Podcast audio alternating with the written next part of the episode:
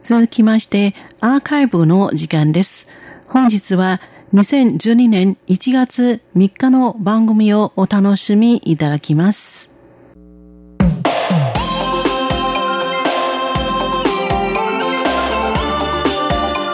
皆様、いかがお過ごしでしょうか？台湾ソフトパワーのコーナーです。この時間は台湾が発信する様々なソフトパワー、魅力について女性に関する話題を中心にご紹介してまいります。今週の担当はのりちゃんです。明けましておめでとうございます。2012年第1回目の台湾ソフトパワーです。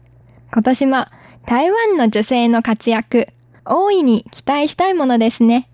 皆様もどうぞ応援してくださいね。さて、お正月のお休みはいかがお過ごしでしょうか？お家でゆっくりと過ごされる方や、普段はなかなか行けないところにお出かけの方も多いことと思います。もしかすると、台湾にお越しの方もいらっしゃるかもしれません。日本から観光で台湾に来られる方にとって、台北101ビルや坂の町9分と並んで人気の観光スポットといえば、たくさんの美術品が一度に見られる故宮博物院が有名ですよね。その故宮博物院のトップ、院長と言いますが、2006年以降、女性が務めていることを皆様はご存知でしょうか？故宮はちょうど女性の院長となってからの期間、これまでにない大胆なリニューアルを果たし、斬新なプロジェクトも次々に行われますから、随分変化したと感じられる方も多いでしょう。今日はこの二人の女性の委員長をご紹介しましょう。まず、女性で初めての委員長となったのは、2006年1月から2008年5月までが任期のリン・バンレイさんです。木が二つの林に、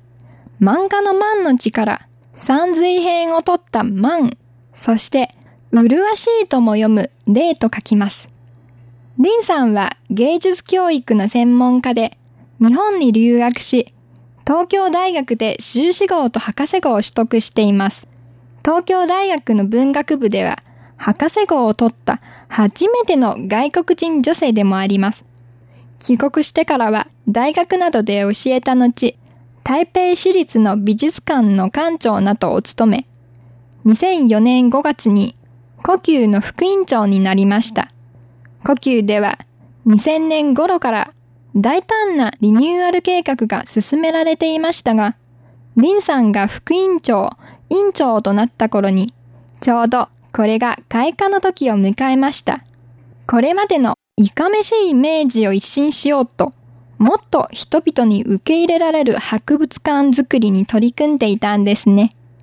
林さんが副院長の頃からオールドイズニューという新しいキャッチコピーで注目を集めました。オールドイズニュー、つまり古いものは新しい、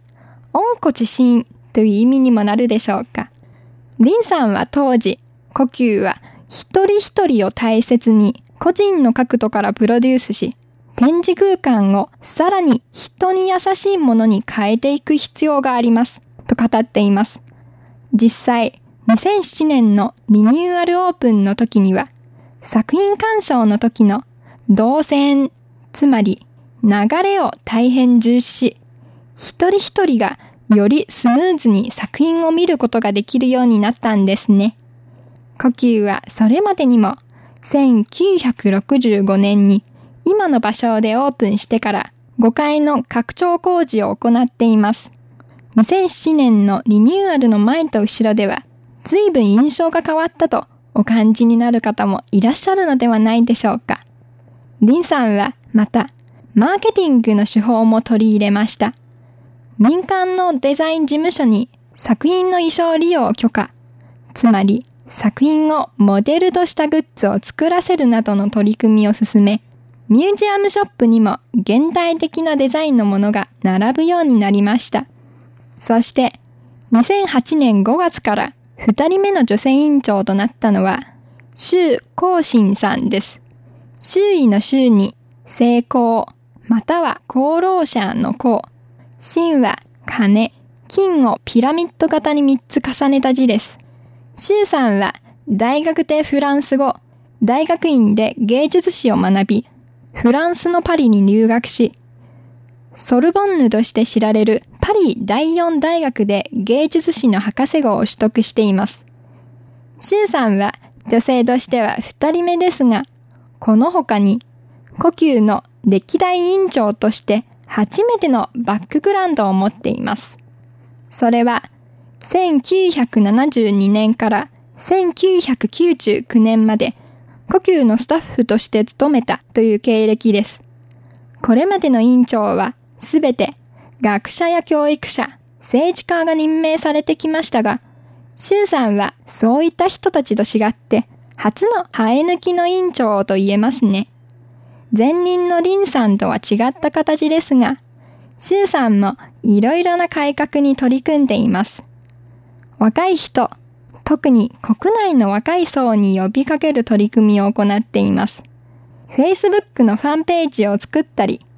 週末の夜のイベントを開催したりすることで、20歳から29歳の入場者の割合は、2008年の28.1%から2010年には33.6%に増えています。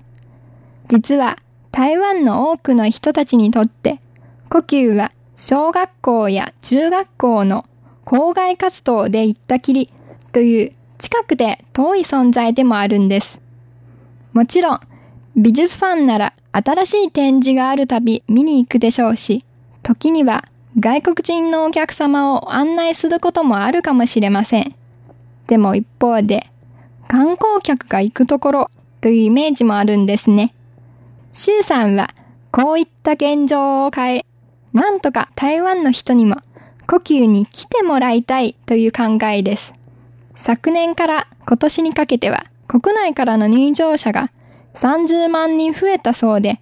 イベントの多い台北にあって、この結果は大したものだと周さんは自負しています。実は周さんが委員長となってから、台湾では中国大陸からの観光客が爆発的に増えました。呼吸の入場者も2008年は224万人、2009年は257万人だったのが、2010年は344万人と驚くほど伸びています。周さんは中国大陸での知名度を上げるために、中国大陸のテレビ局で呼吸の番組を放送したり、2009年に北京を訪問して、北京の呼吸との交流を初めて実現しました。こういったことも中国大陸からの入場者の増加につながっているのでしょうね。ただ、周さんによると、年間360万人が限度だということで、これ以上混雑すると、作品の鑑賞に支障も出ると見られています。改革が進むとともに、時代の流れの中で、入場者が増えるのは喜ばしいことですが、逆にこれが呼吸のこれからの課題ということです。これから女性委員長はどんな手腕を発揮してくれるのでしょうか皆様も台湾にいらした時は変わり続ける呼吸の姿を見に来てくださいね。今日のお相手はのりちゃんでした。こちらは台湾国際放送です。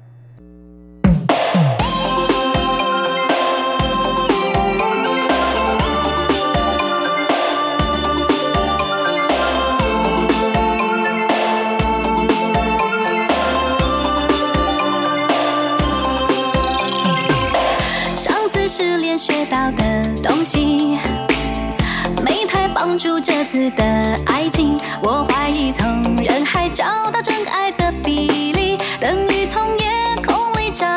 有名字的星星。想看彩虹就要先下雨，想要幸福就别怕泪滴。小天使很顽皮，还是睁大了眼睛？谁勇敢谁珍惜，就会送给谁。